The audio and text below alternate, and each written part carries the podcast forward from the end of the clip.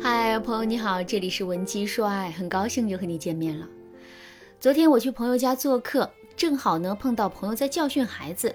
事情的起因是这样的：朋友的孩子在客厅里玩耍的时候，不小心把家里的鱼缸打破了，鱼缸里的水洒了一地，里面的几条鱼更是陷入了绝境。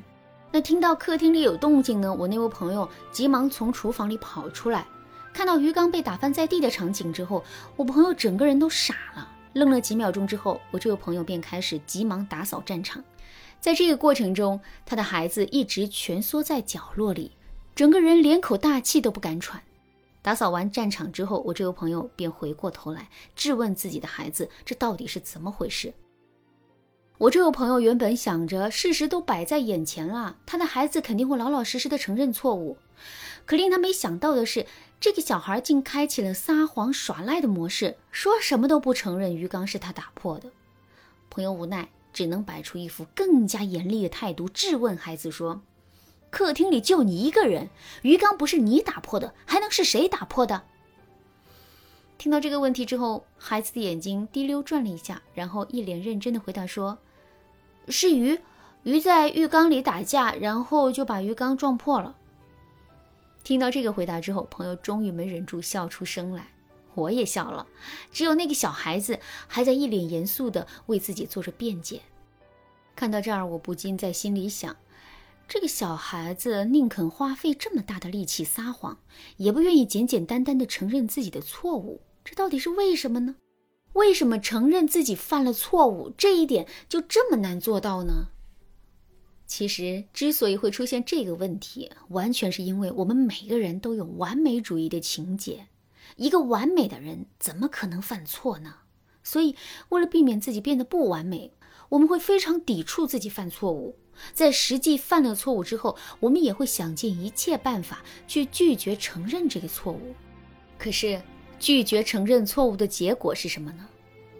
没错，那个发现我们错误的人，或者是正在蒙受我们错误造成损伤的人，会因为我们对自身错误的掩饰而觉得我们是一个不可理喻的人，进而对我们彻底失望。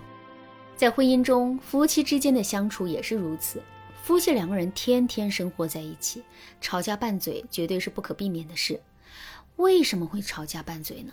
肯定有些事情是男人做的不对，有些事情是我们做的不对，这才会导致矛盾的激化。其实吵架拌嘴这件事情本身并不是问题，有的时候夫妻之间吵吵架拌拌嘴，这反而有利于增进彼此之间的感情。但是在吵完架之后，我们一定要去解决问题。如果问题得不到解决的话，之后两个人肯定还会不断的发生争吵，并且矛盾还会一次比一次严重。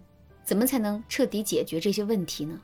如果问题出在了男人的身上，我们当然要去引导他充分的认识到自身的问题。至于具体的方法，我们在这里先不做讲述。如果你想对此有更多的了解，可以添加微信文姬零七零，文姬的全拼零七零，来获取导师的针对性指导。可是，如果问题出在了我们的身上呢？这个时候，我们就要从下面两个方面出发，去彻底解决我们自身的问题了。第一点，我们要劝说自己勇于承认自身的错误。上面我们也说了，我们每个人都有完美主义的情节，所以为了保持自己的完美，我们是很难会承认自己犯了错误的。那么在这种情况下，我们到底该怎么做才能让自己接受并勇于承认自己的错误呢？首先，我们要重新去定义完美。什么是完美呢？一个人一辈子都不会犯一个错，这就叫完美吗？当然不是。比如，一个寄生虫一辈子都只会靠别人，自己什么事情都不做，在这种情况下，他一辈子都不会犯错。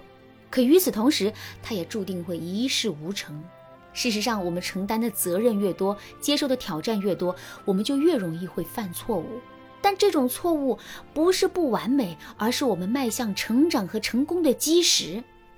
其实，所谓的成长，所谓的成功，不就是通过不断试错换取的经验值吗？所以呢，我们拒绝了犯错，也就等同于拒绝了成长。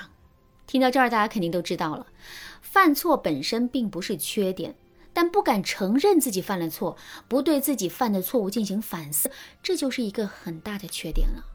如果我们真的认识到了这一点，那么我们肯定就不会再去倔强的坚守自己的错误了。除了要重新去定义完美，我们还要想办法去让自己变得不完美。什么意思呢？换季的时候，大家肯定都有过给自己买很多新衣服。那一件新衣服穿在身上，我们会是一种什么样的感觉呢？两个字：珍惜。比如我们在穿着这件衣服做什么事情的时候，肯定是会蹑手蹑脚的，生怕衣服上会蹭上什么脏东西。可是这件新衣服穿上两周之后呢？这个时候我们对这件新衣服的珍视程度就会骤然下降。即使这件衣服真的蹭上了脏东西，或者是变皱了，我们也不会觉得太可惜。其实我们对所有的完美的坚守都是如此啊。如果我们能够在一份完美上做到百分之百，那么我们就会特别在意任何的一点小瑕疵。可如果这种百分之百的完美被打破了呢？这个时候，我们对瑕疵的耐受力也会增加。下面我们再回到我们自身，如果我们把自己定义为一个百分之一百完美的人，那么我们当然不会承认自己犯下的错误。不光是对别人不承认，我们对自己也不会承认。可是，如果我们在犯这个错误之前就率先打破了自己百分之百的完美呢？比如说，我们通过生活的实践认识到，即使我们做的再完美，总有人会觉得我们不完美。